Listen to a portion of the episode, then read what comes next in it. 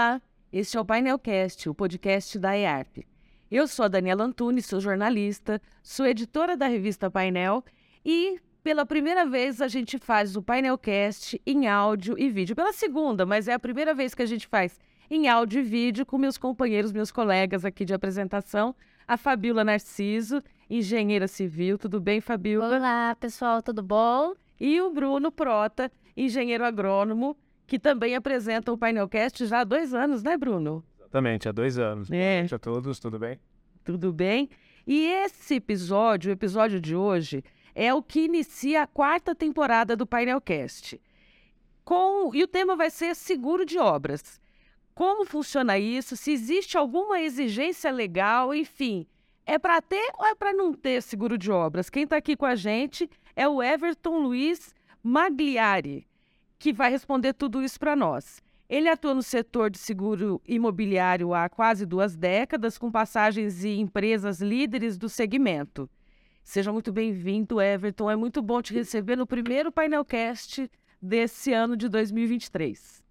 Obrigado, obrigado, pessoal. Obrigado, Dani. Que responsabilidade, hein? Já começar com um tema de seguro logo no primeiro com áudio e vídeo. Então, e para começar esse papo, eu vou abrir aqui os trabalhos, para começar, a gente podia começar com essa pergunta mesmo. E aí, ter ou não ter?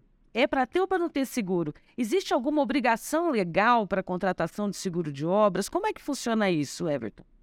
Legal. É... Sim, já te respondo, né, imediatamente que sim, né? É, tem que ter seguro, né? Eu já tenho uma experiência de quase 20 anos que faço isso. Posso dizer que vi de tudo um pouco, né? Principalmente ali em obras, né, que é o, o know-how da nossa empresa aqui desde que nasceu. Uhum. E seguro, né? Ninguém, ninguém gosta muito de falar sobre seguro, né? Ele fica na última linha lá, segura a despesa. Isso é complicado, né? Eu não vou usar, né? Mas seguros é um repasse de risco, né? Basicamente, o seguro nasceu dessa forma, né? Nasceu lá há mais ou menos lá 500 anos atrás, nas expedições marítimas, que tinha que se repassar risco lá dos navios que naufragavam, né? E as seguradoras começaram a, a se fortalecer, a nascer ali. E atualmente o seguro ele tem a mesma propriedade, né? Que é mitigar aquele risco que todo mundo tem. Todo mundo paga um pouquinho que alguém vai usar. Eu pago um pouquinho do meu carro porque você vai usar um dia ali. Espero que use pouco, né? Nós que trabalhamos com seguro, ah, tem que fechar essa conta, né? Senão ninguém ganha dinheiro também, aí fica complicado, né? Mas sim. Aí ninguém consegue pagar o seguro do outro. Aí ninguém consegue, né? É, o seguro ele tem uma característica que a gente chama de mutualismo. Então você divide né, as pessoas ali, os indivíduos, para pagar aquela que realmente precisa, né? Muito parecido com o modelo cooperativo, né? Que a gente diz. E obras em geral, né? Que é o nosso negócio eu diria assim, você é um engenheiro, agrônomo, né? É, você tem risco na tua profissão? É, me parece tem muito mais do que eu imagino, que eu não sou agrônomo, né? Sou administrador, mas quando você entra no detalhe, no dia a dia, né? Você tem lá, mexe com, com zoneamento, faz cálculo de agrotóxico, pode usar ou não pode usar, meio ambiente, né? Clima, roubo. É, para você eu já não aceitaria, você tem muito risco. Não, tô brincando, né? Não é. A gente precifica o risco, né? O seguro é essa, né? Ter essa ciência que a gente chama de atuarial, né? Então, dentro da modalidade, quando a gente vai obras, né? É, a gente tem diversos modelos no Brasil ali de seguros de obras. Você tem as obras de infraestrutura, você tem as obras de pavimentação, as construções horizontais e verticais, né? As obras específicas, barragens, então tudo isso é uma exposição enorme de risco, né? Uhum. E, e, atrás de toda empresa, né? Dizia um grande amigo meu, atrás de um CNPJ tem sempre um coração. E esse coração tem um CREA. E é ele que vai pagar, né? Normalmente assim, né? É, quando acontece uma catástrofe, né? Ou uma, no seguro a gente chama de severidade, né? Como infelizmente às vezes acontece, né? Sinistro que tem vítimas ali, é, atrás de uma severidade, tem sempre. É, querem sempre encontrar um culpado. Uhum. Né? Muitas vezes esse culpado não é a natureza, um vendaval, um terremoto. Muitas vezes é algo que, que é, ocorreu durante um processo ali de construção e acharam lá um CPF e disseram: ah, é esse grupo de profissionais que errou. Então, o seguro é muito legal porque ele dá essa proteção, né? Para a obra e principalmente ali para os profissionais que estavam no dia a dia daquela operação. Antes de passar para a Fabiola fazer a pergunta, eu vou só lembrar o pessoal que está ouvindo a gente que se você estiver ouvindo no feed do Painelcast no Spotify, aciona ali para ver o vídeo, que também dá para ver vídeo no Spotify. Vai, Fabiola, agora com você. Agora a gente está chique, gente. É. Então, é, é interessante você falar essa questão de seguro, porque nós temos aqui em Ribeirão, na lei de parcelamento e uso do solo, ela é uma lei de 2007 e ela já prevê na construção de loteamentos um seguro caso, porque assim, é necessário a gente ter uma calção que a gente vai garantir que vamos fazer aqueles lotes, até para as pessoas que estão comprando os lotes. É uma lei que está de 2007. Então a calção seria em dinheiro ou em lotes. E uma das modalidades que você pode entregar essa calção que eu até estava conferindo aqui antes de, de entrar para o podcast, é, ela é 10% a mais do que o valor da obra. Então, é, uma das modalidades que pode é, nessa calção é o seguro. Exato, perfeito. Né? Você está corretíssima, né? A lei municipal e algumas prefeituras, se eu não me engano, a maioria delas já aderiu a, a seguro. Seguro pode ser uma opção ali muito mais viável, né, no nosso entendimento, que você calcionar o próprio lote. Né? Imagina lá um, uma loteadora que tem lá mil lotes para fazer um, para executar, ela tem que tirar lá 100 lotes e deixar calcionado, ela não pode comercializar esse lote e isso é o estoque dela, é o, é o ativo que ela tem. Uhum. Você pode sim colocar o seguro no lugar do lote para poder é, garantir a prefeitura né? E o seu, e o seu, a sua análise está muito, muito correta, né? Então, em média, no nosso entendimento ali, uma, um negócio de infraestrutura para loteamento vai custar lá uns 10 milhões de reais, você precisa apresentar uma pólice de 11 milhões. E aí a gente executa lá, emite uma pólice de 11 milhões e entrega para o nosso cliente. O custo médio, né, 11 milhões em garantia assusta, porque é muito dinheiro. Mas esse negócio, em média, ele vai custar 7 mil reais ali, 7 a 10 mil reais por ano garantido? Então, uma pólice dessa, ela necessita de dois anos, que é o cronograma médio de obras, né? Uhum. Então, a gente está falando um seguro de 11 milhões de reais, entre 14 e 20 mil reais ali, parcelado muitas vezes em seis vezes sem juros. Né? Então, é muito mais barato, eu tenho certeza que é muito mais barato que você calcionar 100 lotes ali ou até o próprio dinheiro, né? Porque tem umas opções também de você é, é, calcionar o dinheiro.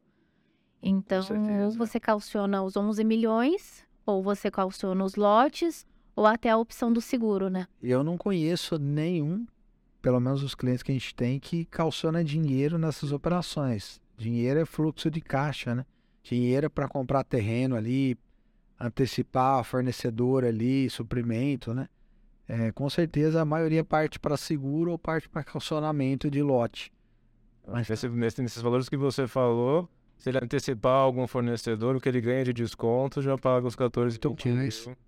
Então compensa é, Se você aplicar 11 milhões, né, 10 milhões que seja num, num fundo imobiliário, num renda fixa, 4, 5 meses você pagou a pólice praticamente, né? Então não tem nem que Matemática, matemática simples de fazer, inclusive. E é interessante até porque dá uma, uma liberdade maior, um seguro para o cliente final, né? Que vai garantir que a construtora, mesmo que aconteça algum sinistro, a construtora, às vezes, sei lá, é, calcule mal a obra e tenha um, uma falha grande, né? Que talvez, ah, não vou conseguir entregar o loteamento. Isso garante que a construtora entregue o loteamento porque ela tem esse seguro, ela tem essa, esse calcionamento. Com toda certeza. Né? Pode até usar isso como uma fonte de, de, de informação para venda, né? Nosso, nossa infra é garantida por meio de apólice. É comum, algumas construtoras fazem isso, inclusive. Vamos lá, Bruno. O Bruno fez uma, uma pesquisa aí sobre como acontece essa questão do seguro de obra fora do Brasil. O que, que você concluiu aí? Eu, antes disso, eu só queria fazer uma pergunta. Logo no começo, você estava mencionando mencionou do seguro de carro, agora a gente está falando no seguro de apólice de loteamento, pode ser tanto com garantia como seguro. Qual é a obrigação? Existe alguma obra onde é obrigatório por lei ter seguro ou como no carro, o, sei lá, o contratante, o executante tem sempre essa opção em optar pelo seguro ou não. E depois a minha outra pergunta, desculpando, eu acho muito interessante, a gente acabou de falar num valor, num valor grande, de 11 milhões para fazer um loteamento. O que, que tem por trás garantindo que essa seguradora vai cobrir? Do mesmo jeito que eu tenho que confiar que a construtora tem condição de fazer, eu também deveria ter uma forma de saber que a seguradora tem condição de respaldar se a construtora não fizer. Perfeito. É, primeira, primeira pergunta, né, em relação à obrigatoriedade, é, tem alguns segmentos, né, alguns ramos de seguros no Brasil que tem a obrigatoriedade de se contratar apólices para, para garantias, né? É, tem esse exemplo que, que a Fabiola deu da prefeitura, né, que é a garantia de uma infra, que é uma obrigatoriedade de você ter um, um seguro, um condicionamento, e principalmente quando você toma crédito para executar uma obra de um banco público, né? Alguns privados fazem, né? Bradesco ali de vez em quando, é, mas o banco público, quando você toma um recurso da Caixa do Banco do Brasil, é, um, é uma exigência que tenha seguro para fazer a garantia daquela obra. É uma pólice que a gente chama de término de obra, né? Que é realmente caso tenha um sinistro, um abandono, né? Um, uma empresa que ela venha a quebrar, né? Infelizmente pode acontecer. A seguradora tem que indenizar essa obra ou recontratar alguém para que termine. Então isso é comum. Do resto, né, quando você pega uma construtora que ela executa uma obra diretamente com recurso próprio, ela não tem uma exigência de contratação de uma pólice, né? É, conheço algumas empresas ao longo dos anos que bancaram o risco, né? Que o seguro na prática, como eu falei no início, é você repassar risco, né? Eu tenho condição de, eu acho o seguro muito caro desde do negócio que eu quero fazer, da obra, mas eu tenho condição de analisar a exposição que eu tenho e se tiver um sinistro pagar, né? É um exemplo que eu que é bem legal. A gente fez uma obra há mais ou menos uns três anos, que ele era é, nas costas de um shopping, do shopping Guatemi. E, e, a empresa, né, o cliente lá na época, o construtor, ele pediu uma pólice de responsabilidade civil de 500 mil reais. É, quando a gente avaliou o risco, é, olha, a tua obra está nas costas do Shopping Guatemi. Se você causar um dano na operação e você cortar a luz ou a água por uma semana, o quanto você vai ter que indenizar o Shopping Guatemi? 500 mil não vai pagar. Não paga uma hora, talvez, né? Do, não paga o cinema. Pô, então você tem que ter uma pólice de 20 milhões ali de responsabilidade civil. Era obrigatória a contratação do seguro? Não. Você tem aí os 20 milhões? De jeito nenhum, né? 20 milhões eu toco quatro obras, então eu faço seguro. E os 20 milhões custava 5, 6 mil reais a mais, assim. Bem direto ao ponto, né? É, eu acho um desperdício de capital você deixar dinheiro em conta para bancar risco. Repassa para a seguradora, o custo compensa demais a gente está falando uma obra de 50 milhões hoje, de custo de obra, de três anos de risco, né, que é o cronograma, custar ali 50 mil reais, 70 mil reais, uhum. no máximo, com uma pólice bem ampla. Então, isso é muito pequeno o, o tamanho do investimento pelo retorno que se tem, né? Muitas vezes um roubo, um roubo médio, hoje está em torno de 90 mil reais. Um roubo que, infelizmente, pode acontecer, já é basicamente o prêmio que você pagou, você já começou a, a, a, ter um lucro em cima daquela pólice, né? O que você pagou, você já recuperou e você garantiu por mais alguns meses ou até anos uma obra, tá? Então, vale a pena fazer seguro, né? Se não é, se não é uma instituição pública, dificilmente alguém vai exigir. E a segunda pergunta, né? É, eu não me lembro a pergunta. É, a gente falou, a gente, tem, a gente corre atrás da construtora ter uma garantia de que ela Exato. vai terminar, mas qual é a garantia de que a seguradora tem recurso para pagar? Lembrei agora, né? é, primeiro, né? É, uma seguradora no Brasil, no, o Brasil é um dos poucos países onde você tem uma solidez no mercado financeiro, né? Bem à frente de muitas, muitos mercados aí muito superiores em PIB e seguro ele é um reflexo desse mercado financeiro. Então a gente tem um braço que é a SUSEP, que regulamenta as seguradoras.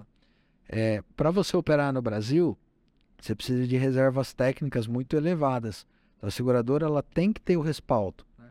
E atrás de uma seguradora tem uma resseguradora, né? que isso ninguém ninguém entende muito bem. Né? Nós temos seguradoras, por exemplo, que é, o que você vê é a Porto Seguro, a Bradesco, a Suez Re. Atrás delas tem os garantidores dessas seguradoras, que são as resseguradoras. Então, a gente tem uma operação que ela tem 37 resseguradoras. Então você tem seguradora mais 37 garantindo. É a seguradora que segura a seguradora. É. né? A gente brinca que é o seguro da seguradora Uhum. né, no mercado. É exatamente isso, né? Então, além dessa responsabilidade é, é, financeira, né, essa proteção do mercado, a gente tem também a resseguradora apoiando esse painel de, de riscos que a gente chama, né? Então, é dificilmente você vai ter uma, uma- um sinistro sem pagamento. Muito difícil, assim. Não me recordo nos últimos anos de nenhum caso, assim. Né? Quando a seguradora não vai bem, a SUSEP faz as suas intervenções ali, né? como acontece nos bancos, né? É, e aí tem um outro ponto, né? Num sinistro, então, a, teve um sinistro, né? O sinistro é lá o não cumprimento das obrigações contratuais, nesse caso, a não entrega da obra. A seguradora entra no processo, né? Ela paga lá quem deveria ser o segurado, né? É o banco que é o financiador, vai pagar o banco, né? E o banco encerra ali aquela cobrança, porque ela recebeu parte daquele pagamento, e a seguradora vai cobrar a construtora ou a incorporadora. Então, o seguro garantia, na prática, ele é um seguro bem mais barato do que uma fiança, um calção. É um seguro feito para não dar sinistro. Por isso que ele é muito menor do que qualquer outra operação. Se der sinistro, não é um bom não é um bom indicador, né? Significa que a empresa não está indo bem, ela vai ter dificuldade de tomar crédito. Então, seguro garantia, na prática, é isso. Por isso que ele é tão mais em conta que qualquer outro instrumento ali de garantia. Legal, obrigado. Então, é bastante interessante a gente falar sobre seguros, né? Porque você está trazendo a questão de uma incorporadora, que é, a gente, o que roda de dinheiro são milhões, né? Agora, tem também a obra pequena. Às vezes você está com uma obra em casa e vocês também têm esse seguro para as pequenas obras. Por exemplo, eu tenho uma amiga que está construindo uma casa com o marido dela, ela é engenheira, e a casa dela já foi é, furtada, né? Três vezes. Aí eles colocarem fio e, e entrarem para tirar os- o, o, o fio da obra. E, e é uma questão que eu já lidei também numa obra. A gente estava fazendo um, um bar e é, prestes a entregar, ia ter o lançamento, entrou um ladrão lá e levou toda a fiação. Olha que legal. E é, a seguradora entra também nesses casos, né? É importante a gente lembrar, porque às vezes a gente pensa, ah, eu vou fazer seguro só para um, um valor muito grande, né? Mas às vezes no bolso do pequeno também pesa, né? Não, com certeza. Muito, muito legal a gente colocar isso, porque minha, minha, né, meu conhecimento do mercado é que quem mais acessa seguros são as médias e grandes empresas, ou grandes arquitetos e engenheiros, né? Os que estão em início, ou aqueles que são locais, um pouco mais afastados, eles não têm o hábito de contratar. Minha visão é porque não conhecem muito bem, não sabem que existe esse produto Às vezes até pensa que é um valor fica absurdo. inacessível, né? É, hoje, né, quando você pega as pequenas obras que são executadas ali pelos né, os arquitetos, muitas vezes na pessoa física ali, né, na, arquitetos e engenheiros, ele tem o mesmo risco de roubo que tem uma obra grande. Tem, porque tem cobre.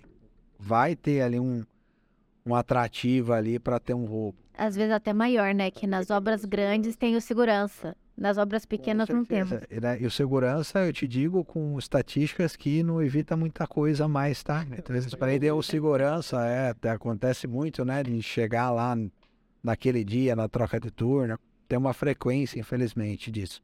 Mas as pequenas obras, elas têm diversos riscos. Roubo talvez seja o problema mais fácil de lidar, porque apesar que você tem um roubo, 20 mil, 30 mil ali é um impacto, é difícil, só que é um risco mitigável. Você consegue saber o quanto você tem e tomar algum tipo de providência. Mas a gente já viu muitas, muitos sinistros em pequenas obras, de grandes montas, assim, que, que foram que arrebentaram com, com o engenheiro, o arquiteto, o dono do, do imóvel, né? Porque ali você tem uma. Quando tem um problema, né? É, aconteceu um problema, um, cli- um cliente que ligou para nós, né? Era uma prospecção na época que ele estava numa obra pequena, né? Uma casa na região de Campinas ali. E, e ele recebeu, né? O pedreiro recebeu lá os caminhões de areia e estocou no local errado, né? Deixou a areia no local errado. Infelizmente, nessa semana, teve um, uma enchente e ele pegou toda a areia que estava ali Não. e era uma descida e foi, Foi na casa de embora. uma outra pessoa. E ficou até o teto de areia, assim, acabou com a casa do, do vizinho dele lá, cerca de, de 20 metros ali na, na frente. E aí, ficou, e aí essa empresa nos procurou. Tem um problema. E um culpa o outro. Ah, não, quem? O pedreiro errou. Não, o arquiteto errou. Ele tinha que jogar essa casa mais para lá. Não, o dono da casa, ele vai, o terreno é dele. Ficou numa apuração de, de prejuízo ali, uma procura de culpados, né? E o negócio tá até hoje aí na justiça, já tem uns dois anos. Qual seguro que evitaria esse risco, né? Num exemplo desse. Eu acho que um seguro de, a gente chama de E&O, né? É, ou melhor, no Brasil a gente, a gente apelidou de responsabilidade civil profissional, que é eu faço uma pólice para mim e tudo que eu tudo que eu cometi de erro na minha profissão, ou tudo que me culparem judicial ou extrajudicial, se eu, resol- se eu assim acordar, a seguradora paga essa indenização. Então, se o erro é meu, eu coloquei a areia lá e causou um dano, e eu assumi a culpa e foi provado, a seguradora paga aquele prejuízo para mim. Se o erro é da obra, e aí a obra, numa obra pequena ou grande, você tem lá as pessoas que operam, e são diversos riscos ali, movimentações. Se a obra causou dano, você tem a cobertura de responsabilidade civil da obra. Então sai da minha esfera de arquiteto, engenheiro e entra na obra. Então você tem ali garantias até concorrentes para pagar uma indenização. Né? Se é um roubo, por exemplo, é uma pólice que é muito simples. Hoje qualquer pólice de engenharia ela cobre roubo. Então paga-se o sinistro. Né? E é importante ressaltar que ao longo dos anos, infelizmente, as seguradoras tomaram muito prejuízos com obras e elas começaram a colocar franquias muito altas. Então hoje você tem uma franquia, tem obras de franquia de 10 mil, você tem um roubo de 5, já não paga, está abaixo daquele valor. Então é sempre importante não só contratar, mas contratar uma pólice que seja adequada para o negócio. E aí né, o corretor tem que desenhar essa pólice junto com o construtor e o engenheiro ali. Sim, e eu acho que também a gente podia abordar na questão de, por exemplo, é, eu como engenheira contratei um. Como que eu falo, gente? Me deu até branco. A questão a gente contrata uma equipe dos predadores de serviços e após pagamento some. Ah, tem um seguro que também cobre esse tipo de situação? Tem um seguro, né? É, a gente a gente tem um seguro que a gente opera que chama garantia de empreiteiro. Era o É, que empreiteiro é- que eu queria É, falar. que é o empreiteiro. Esse é o cara, a obra só anda por causa dele. né? Gente, pelo amor de Deus.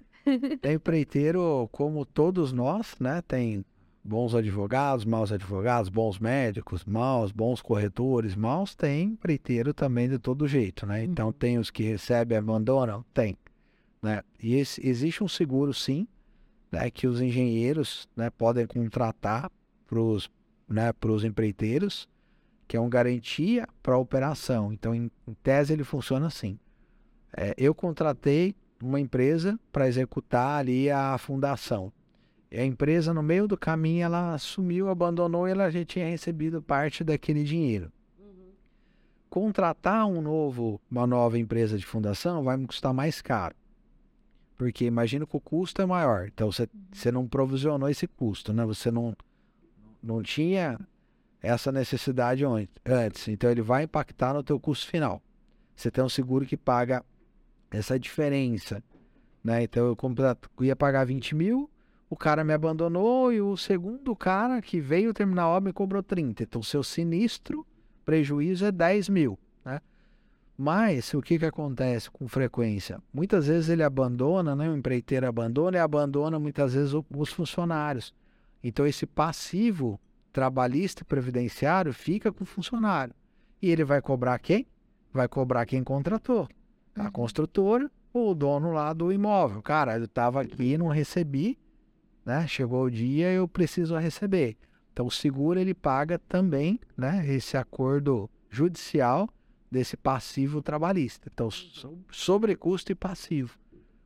Basicamente, assim, é uma obra, ela pode, é, do, do terreno até a fase de entrega, você pode encaixar ali de 10 a 15 seguros tranquilamente.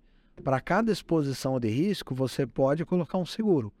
E aí é um cálculo matemática básica de qualquer qualquer profissional ou empresário, fechar a conta, né? Onde eu tenho mais risco, onde eu quero investir um pouco mais, né? E a gente, né, o trabalho do corretor é ajudar o cliente a fazer essa conta. Cara, está aqui a sua exposição de risco para o seu negócio. Quanto você está disposto a pagar e o que, que você quer mitigar? E a gente vai e desenha a pólice. Eu acho que a gente poderia passar para essa fase agora. Você explicar um pouco quais, quais são os tipos de seguro, porque só nesse papinho aqui, você, desse, desse início, nessa nossa conversa aqui, você falou de várias possibilidades, né? Quais os tipos de seguro que tem à disposição para esse mercado desse risco das engenharias e da arquitetura?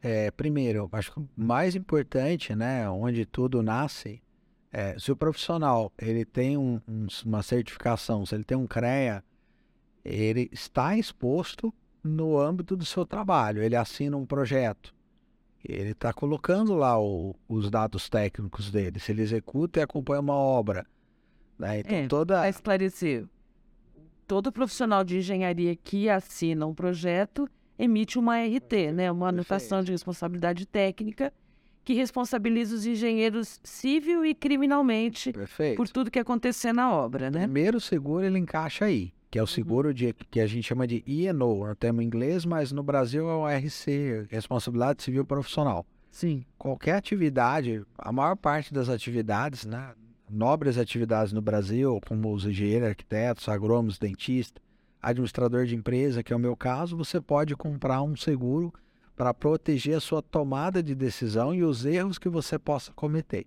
Tá. E é interessante falar disso porque é, nem sempre o profissional ele entende e assume um erro, porque muitas vezes não é um erro dele, mas aí rolou um processo judicial, né? E aí o judiciário diz não, o erro é teu, paga. E aí você aciona a pólice, inclusive a pólice te paga as custas judiciais para se defender lá judicialmente na vara civil.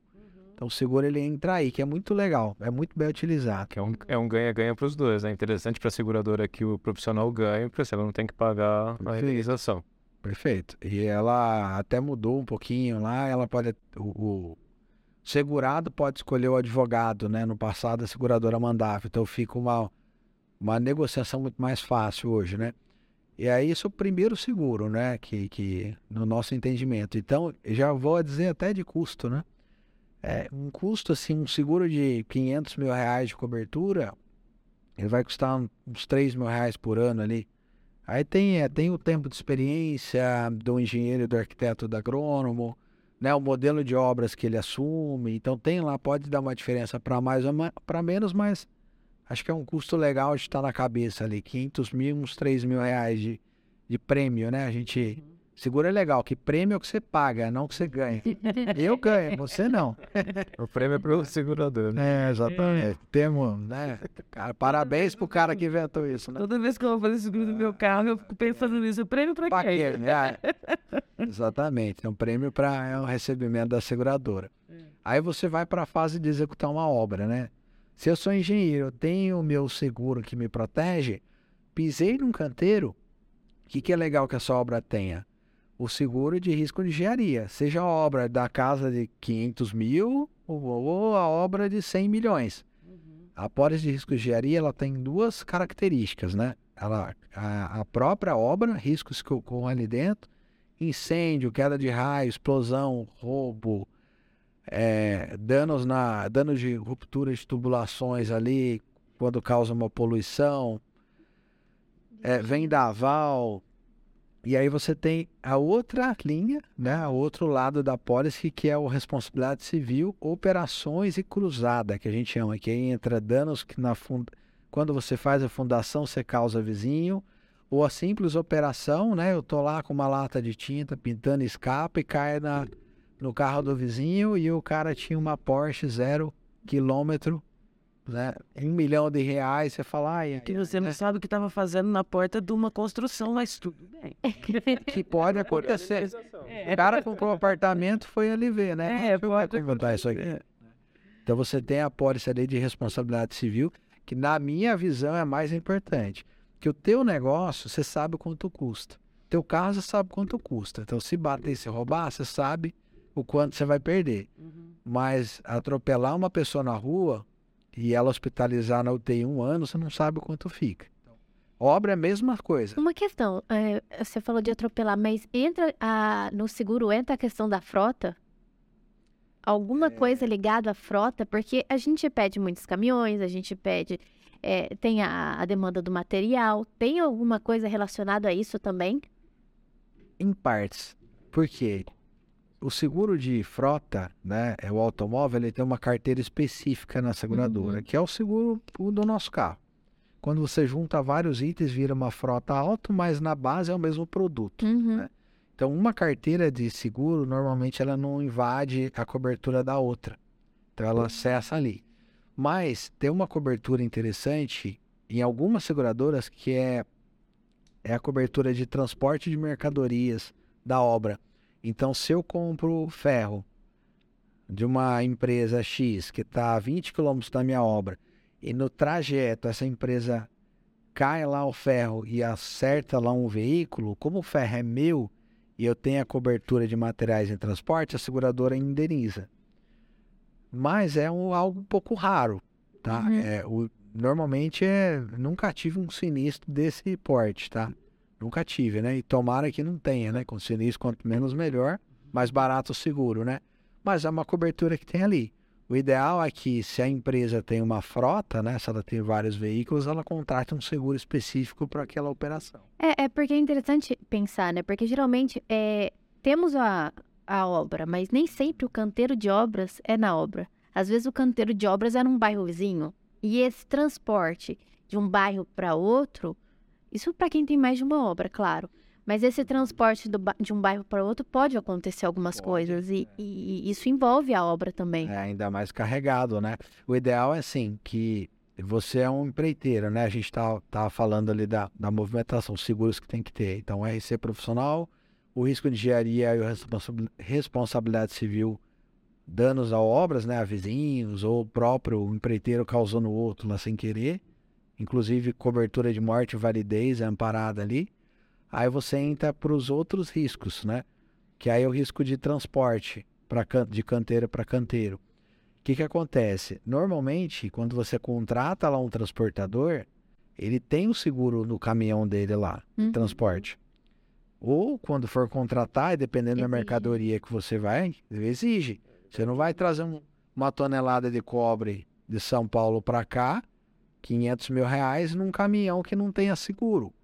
Aí é um, é um pouco do trabalho da, né, dando um passo atrás aquilo que a gente falou de olhar o risco do cliente, que o corretor tem que assessorar o cliente, né? Então o corretor senta, deixa eu ver o teu negócio, de onde vem seu material.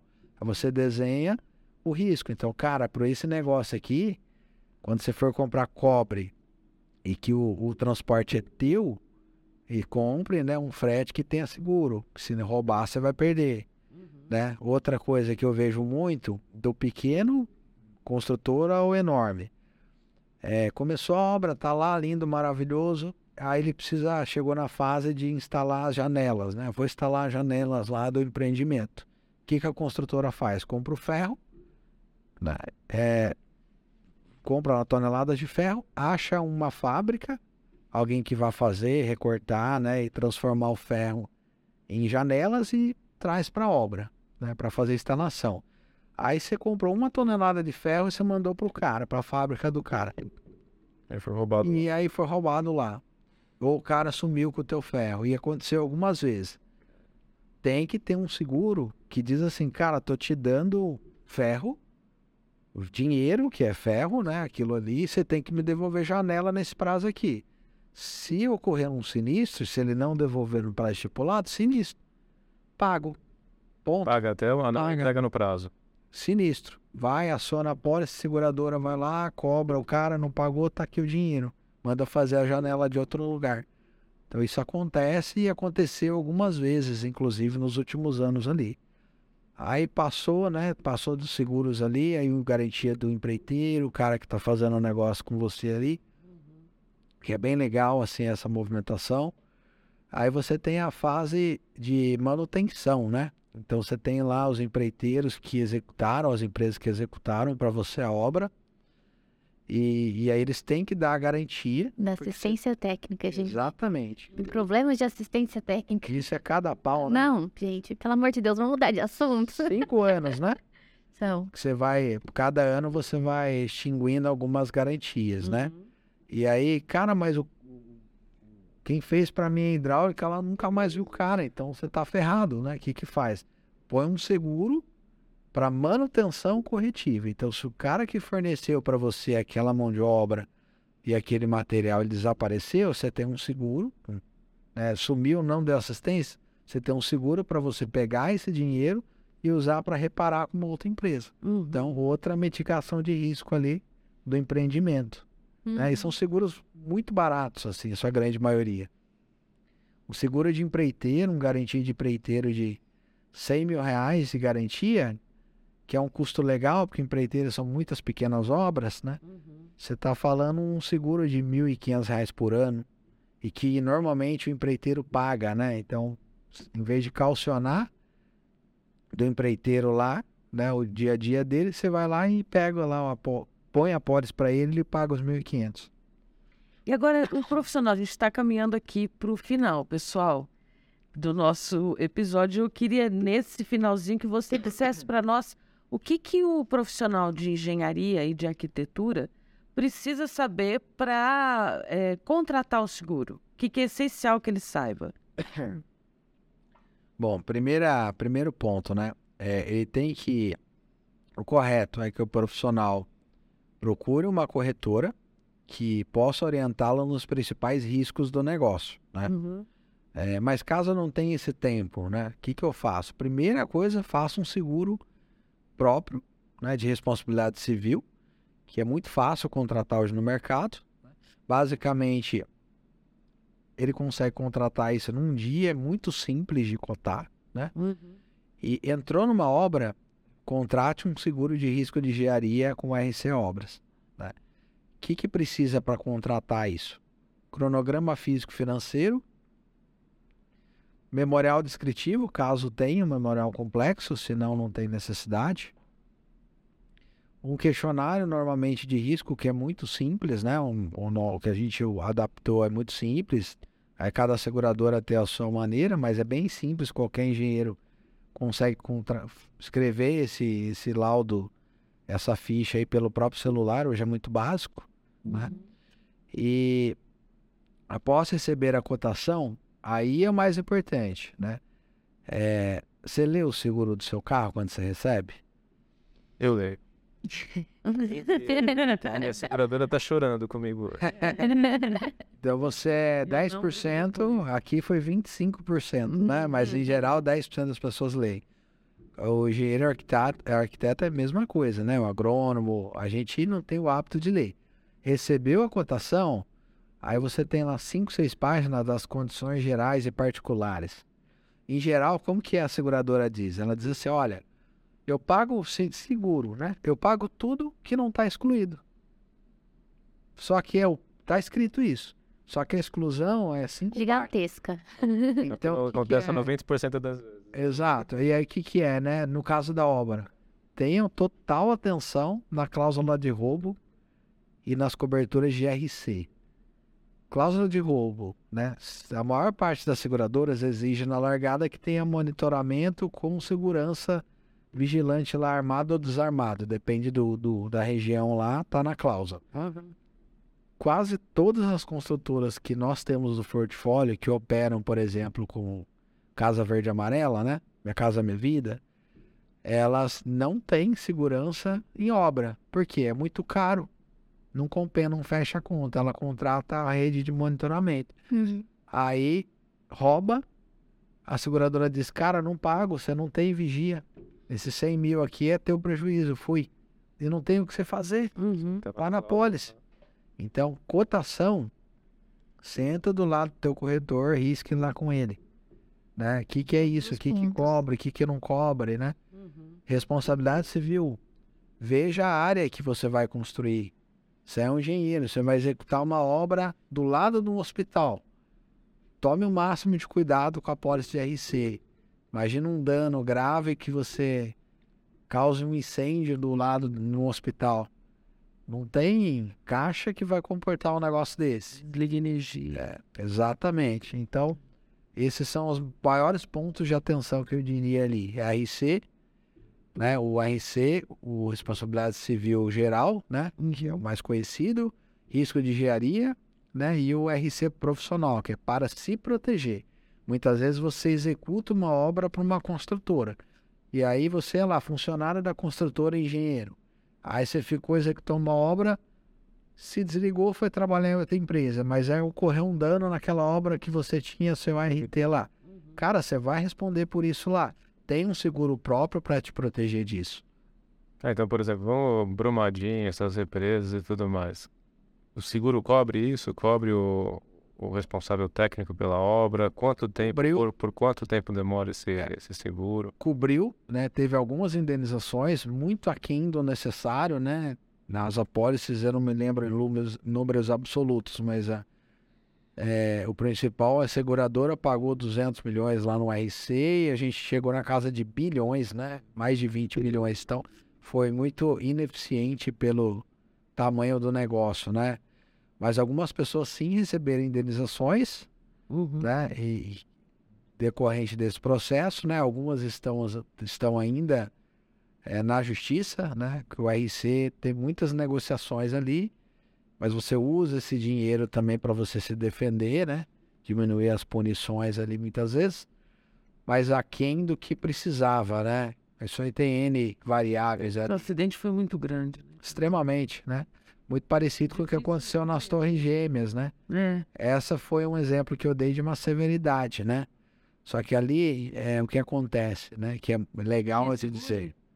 As Torres Gêmeas É. tinha. É. Inclusive, uma ou duas seguradoras foram à falência devido ao sinistro, né? Tem até al- algumas histórias. É, Brumadinho é um caso bem legal, inclusive, de, de dar um exemplo. Passaram diversos engenheiros ali. Diversos. Nós tivemos alguns meses em Belo, em Belo Horizonte com algumas das empresas que trabalhavam em Brumadinho e algumas que estão fazendo tra- os trabalhos de, de limpeza agora, né? É, é muito difícil apurar um culpado, são vários ali, né?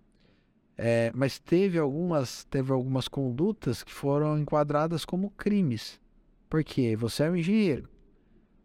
Você, você diz que aqui tem que ter quatro colunas. Eu falo, não, mas eu quero que coloque só duas para eu economizar.